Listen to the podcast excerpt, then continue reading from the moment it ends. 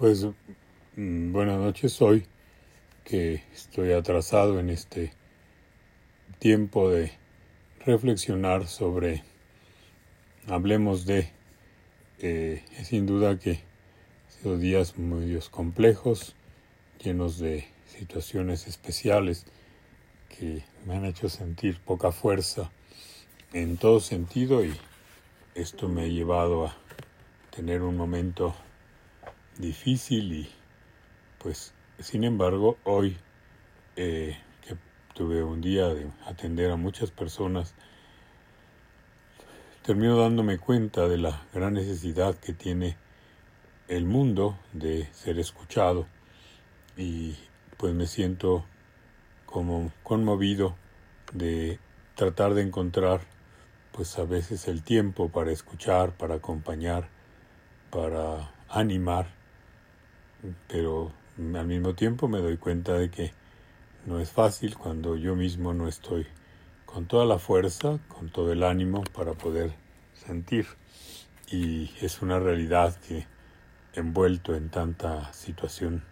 de vida, ¿verdad? En donde, pues, por supuesto, la guerra, la, la violencia lejana en otros países, pero sobre todo el momento fuerte de vivencia en el estado de Guerrero, en nuestro país, me ha dejado como un sabor a veces difícil de pues paladear por todo lo que esto significa en rostros concretos de personas que han sufrido en su vida, en sus propiedades, en toda una vida de lucha para salir adelante y no encontrar formas de ir pues resolviendo todo lo que la vida les presenta. Eh, me parece que por eso mm, hago eco nuevamente del llamado que el Papa hizo y volvió a confirmar en su último mensaje sobre el cambio climático, ¿verdad? En donde esta crisis nos está llevando a vivir situaciones tan complejas, tan difíciles, que pues no tendremos las herramientas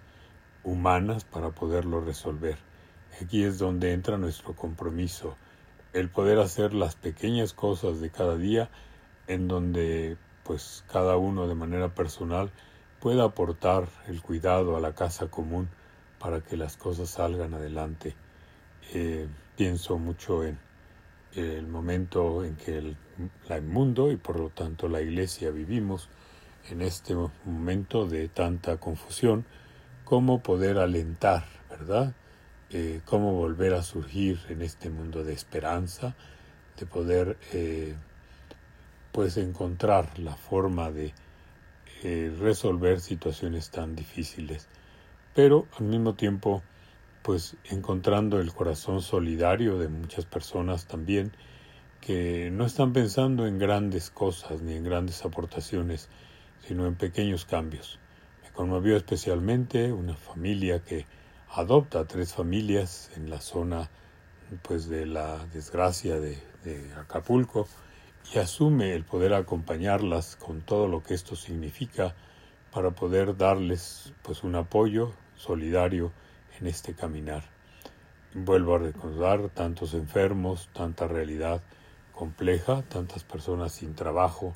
y entonces surge como pues invitarlos a que podamos orar y también pues concretizar qué puedo hacer yo para que el mundo sea un poco mejor, qué puedo hacer yo para que las cosas se realicen de manera diferente. Y ahí surge pues toda esta esperanza que hemos venido mmm, manejando desde el inicio de la pandemia muy especialmente, en donde pues vamos escuchando sin duda la palabra de Dios, que nos anima a no perder la esperanza, a vivir en la esperanza contra toda esperanza, en donde pues estos gestos, como el que ya mencioné, gestos en donde alguien puede renunciar a tener algo especial y acercarse muy de manera nueva hacia el hermano que está viviendo con situaciones difíciles. Creo que el Evangelio del domingo nos dejó el sabor de estar más fraternos, más cercanos, más conscientes de cómo podemos pues tapar tantas heridas que el mundo vive y que necesita de nosotros pues en cada momento, ¿verdad? Y creo que de, todas formas pues es necesario encontrar esa parte importante que pues hoy el mundo requiere, no tanto en la parte pues eh, material, que es muy necesaria, sino en la parte solidaria, cercana, de escucha, de acompañamiento. Eh, escuchaba también el testimonio de un joven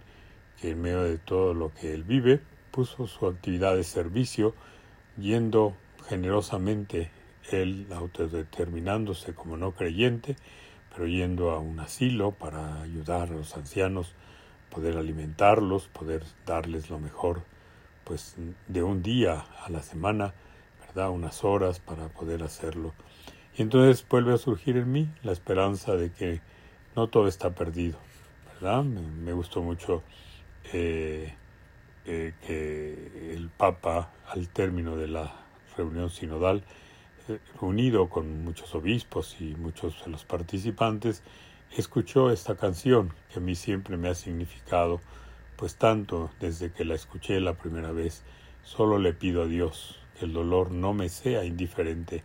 que la guerra no me sea indiferente, que todas estas circunstancias tan adversas no pasen de largo, sino que busquen cómo hacer que pueda dar pues un poco de mí, ¿verdad? En medio de todo esto y ahí es donde surge la pues el que cada uno de nosotros trate de encontrar lo mejor que puede hacer en este momento complicado,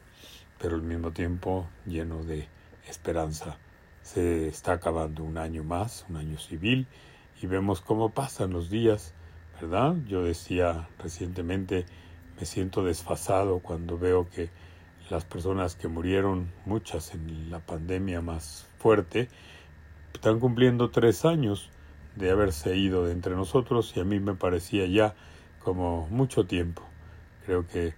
esta situación nos ha cambiado muchas dinámicas. Ojalá podamos encontrar todos una dinámica nueva que nos ayude pues a pues, no perder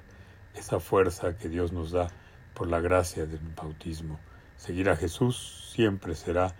motivador, será lleno de pues una situación tan especial que a veces no sabemos cómo terminar de manejarla, pero pues creo que confiados, como decían, confiado en tu palabra, echaré las redes. Y eso mismo quiero invitarlos a que vivamos, que confiados en su palabra, pues no dejemos de hacer pues todo lo que nos toca hacer que el reclamo de Dios en muchos momentos a nuestra falta de cuidado, a nuestra falta personal de hacer las cosas diferentes, pues sea pues un modo de acercarnos a Él. Leía hace unas horas un artículo sobre cómo las iglesias de Jordania en Navidad vivirán sin festejo, ¿verdad? Después de la muerte de tantos niños, ¿verdad? con Navidad que celebramos el nacimiento de Jesús, el Hijo de Dios, pues cómo alegrarnos, ¿verdad? En medio del dolor de tantas muertes de niños víctimas de la violencia de personas que pues deciden una cosa y viven